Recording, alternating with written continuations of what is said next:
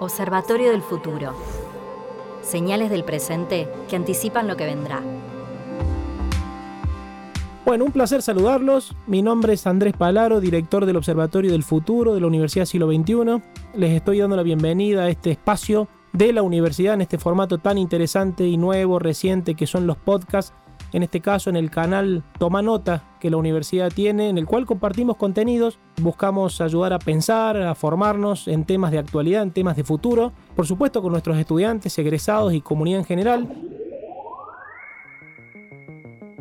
Hoy vamos a volver a, detenernos en un tema que nos tiene de reflexión permanente, que es el futuro del trabajo cruzado por las tecnologías y todas las hipótesis y posibilidades que se abren a raíz de esto, ¿no? Y tengo en la mesa dos invitados súper especiales con los cuales vamos a pensar en estos minutos acerca del tema. En primer lugar, la tengo a Cecilia Giordano, que es eh, presidente y CEO de Mercer para Argentina, Uruguay y Paraguay. Un placer saludarte, Ceci, gracias por estar con nosotros. No, gracias a ustedes por la invitación. Buenísimo. Y también está Gastón Utrera. Gastón es economista, es presidente de Economic Trends, es eh, director además del Instituto de Economía Política de la Universidad. Un economista siempre decimos muy particular porque desde muy temprano ha abrazado las tecnologías y, se ha involucrado decididamente en este mundo de datos y de, y de artefactos y de posibilidades digitales ¿no? cruzadas con su profesión. Así que Gastón, bienvenido. Un placer estar acá, Andrés. La verdad que es un tema que nos apasiona, ¿no? Porque pensar eh, el futuro del trabajo en nuestra mirada que siempre es optimista, que intenta construir posibilidades, que intenta construir futuros, nos desafía. Nos desafía porque las voces negativas no son pocas,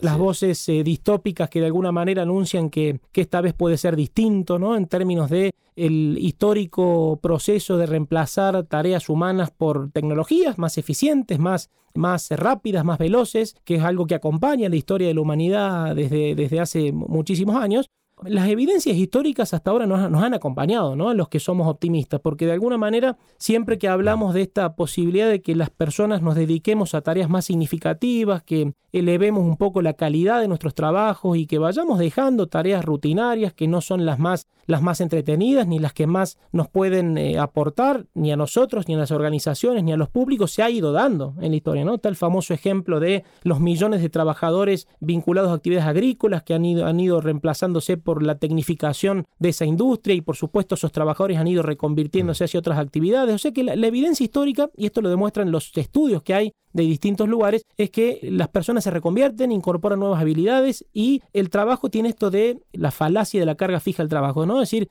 no está definida las tareas que sí o sí hay que hacer para ser cocinero, sino que las tareas van evolucionando, van incorporando nuevas perspectivas y se van enriqueciendo a partir de que las industrias se van transformando. Ahora, el tema en cuestión es, ¿esto será así a partir de la cuarta y quinta revolución tecnológica e industrial que está en marcha y que tiene a la inteligencia artificial como epicentro? ¿Habrá algo distinto frente a esta evidencia histórica que podemos sostener? Y para eso, Gastón, arranco con vos, ¿cómo lo ves?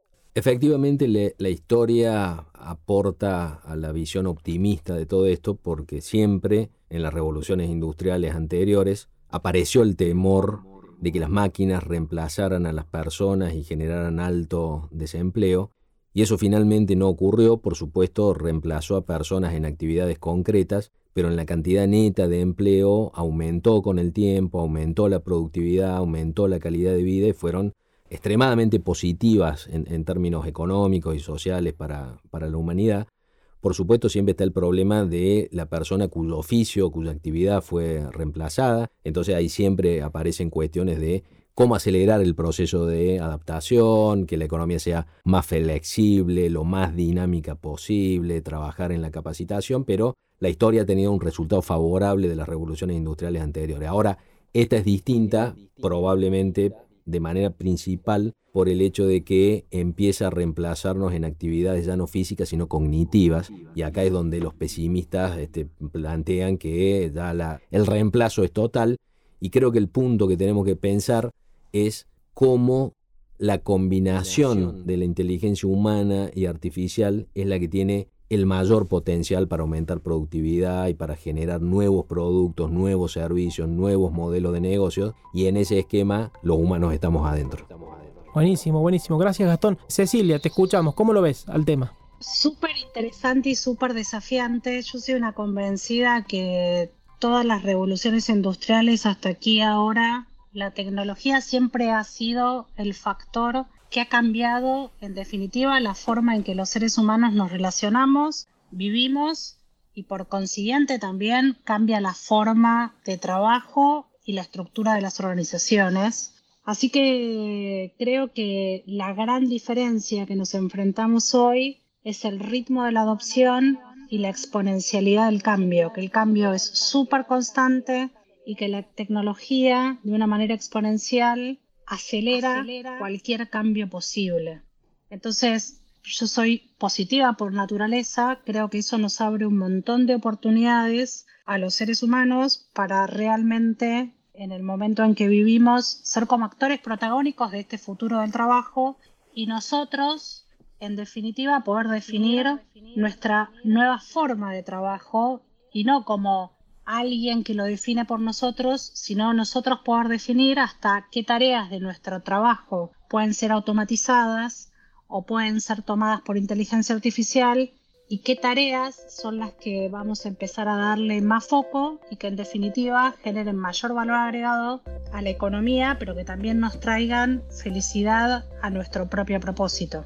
Súper interesante, Cecilia. Ahí yo creo que tenemos un punto para detenernos un poquito, ¿no? El enfoque de tareas que a veces se ve menospreciado frente al enfoque de las ocupaciones, ¿no? Esta escena que tiende a llevarse un poco nuestros pensamientos del chofer reemplazado por los vehículos autónomos, ¿no? Que sería un vertical específico pero si hacemos doble clic en el enfoque de tareas, ahí veo un campo para explorar, ¿no? Es decir, cómo las posibilidades de tareas basadas en el valor y no tanto en el costo, ¿no? El costo que mm, es razonable que el costo de las actividades disminuya al incorporar tecnología, pero la perspectiva del valor es la que creo que a empresarios, a emprendedores, a directivos en general, a formadores de opinión, debiéramos profundizar, porque ahí hay un campo donde está todo por crearse, ¿no? Todos los días vemos alguna noticia nueva, no sé si a ustedes les pasa, no sé, días atrás una plataforma de comercio electrónico donde el asesoramiento es humano y sincrónico. Si Uno tiende a pensar que el comercio electrónico es clics, es velocidad, es rapidez, es automatización, pero claramente hay un segmento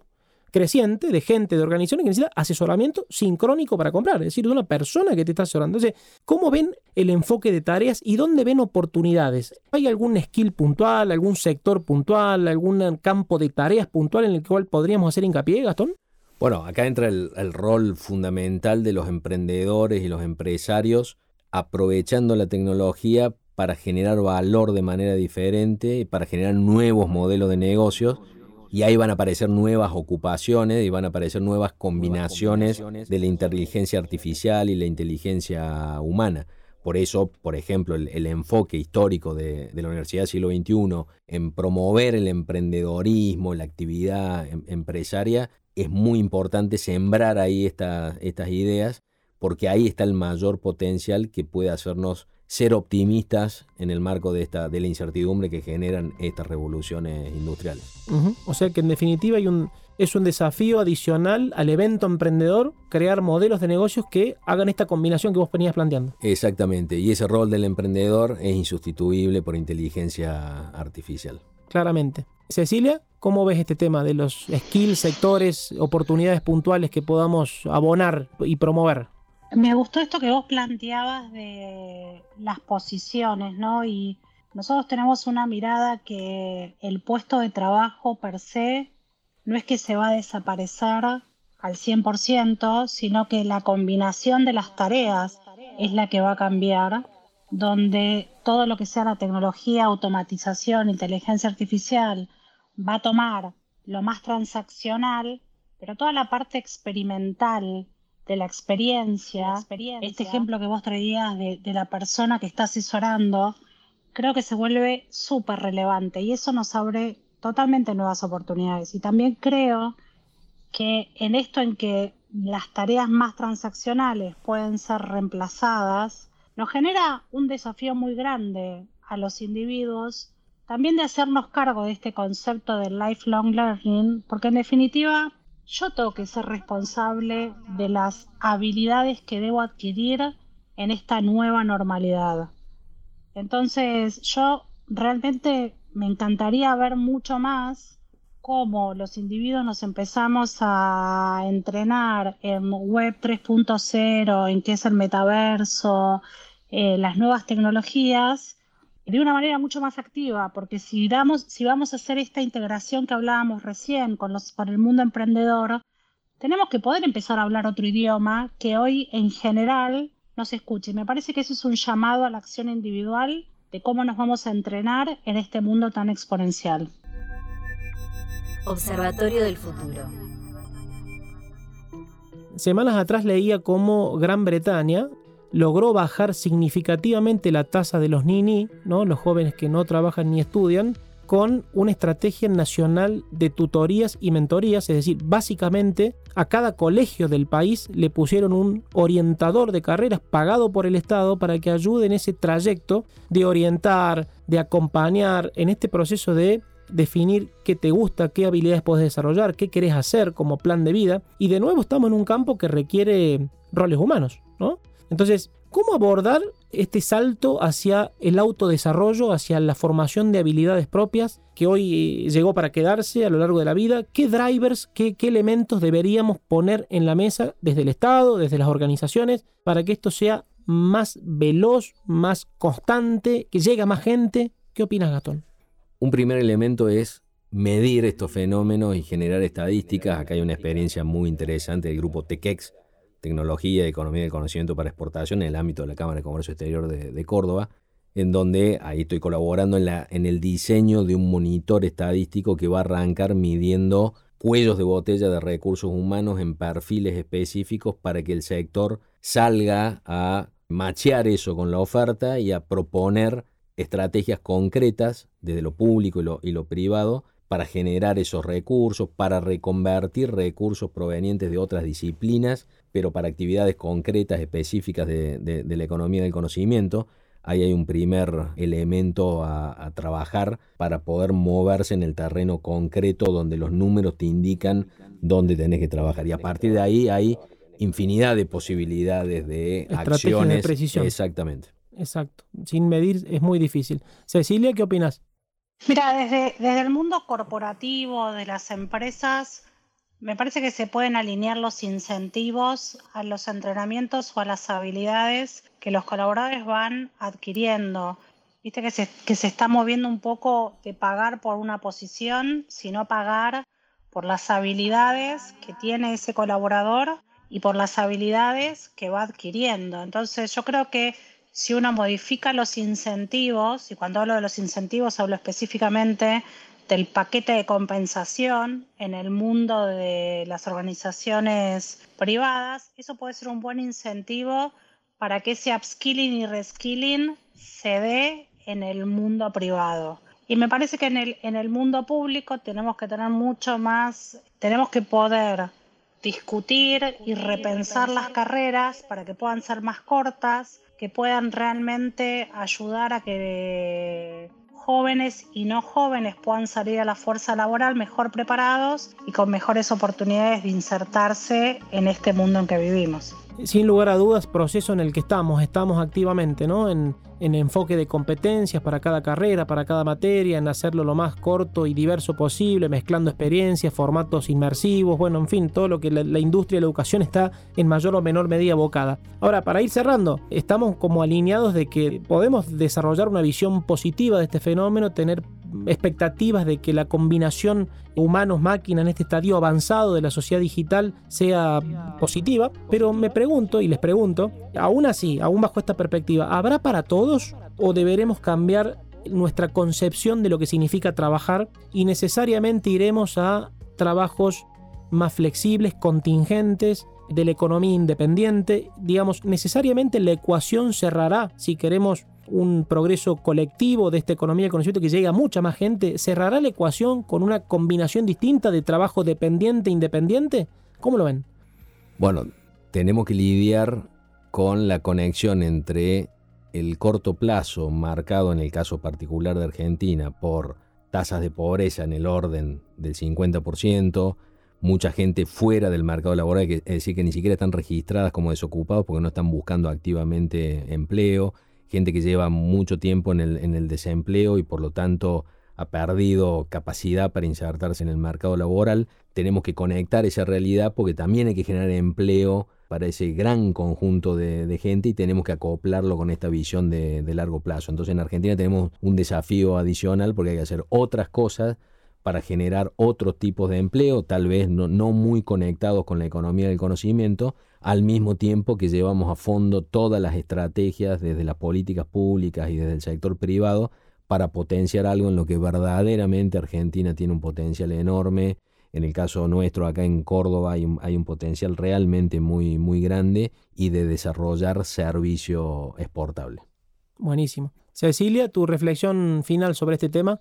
Comparto lo que estaba escuchando, lo que sí creo y soy una convencida que si bien la tecnología nos va a abrir nuevas oportunidades y hasta nos va a generar distintos tipos de formatos de empleos, que creo que era tu pregunta, ¿no? Me parece que hoy el pipeline de talentos con las que cuenta una organización no son solo las personas en relación de dependencia, sino te pensás encontrar con los trabajadores de plataformas, con los trabajadores independientes, con la gig economy. Eh, tenés una diversidad de talento y formas de empleo muy amplias, pero creo que si no tomamos decisiones de fondo en términos de educación en la Argentina y como, con, con este 50% de pobreza que tenemos, la tecnología, en vez de achicar las brechas, las va a ampliar, porque las personas que están fuera de todo lo que sea la fluidez digital van a quedar cada vez más afuera. Entonces, es una gran oportunidad si realmente damos las conversaciones que tenemos que dar y hacemos las implementaciones correctas, pero si no lo hacemos, creo que puede generar mayor brecha. Claramente, creo que has hecho una buena síntesis, Cecilia, finalmente, porque es un poco la, mirada que tratamos de promover desde el Observatorio del Futuro. Tenemos una transición compleja, desafiante, que requiere todas nuestras energías y de inteligencia colectiva, porque al final del túnel, si la transición es buena, el periodo de la civilización y de la humanidad puede ser, como dice Carlota Pérez, una nueva edad de oro, donde trabajemos mejor, trabajemos con más calidad, haya mejores proyectos, mejores organizaciones mejor tiempo libre y por supuesto mejor beneficio, mayor beneficio de la productividad que las tecnologías que supimos crear nos están trayendo. Gracias por estos minutos de reflexión. Gastón, Cecilia, un placer para todos los que nos escuchen en algún momento en este formato de podcast de la comunidad de la Universidad Siglo XXI. Nos vemos en la próxima edición. Observatorio del Futuro.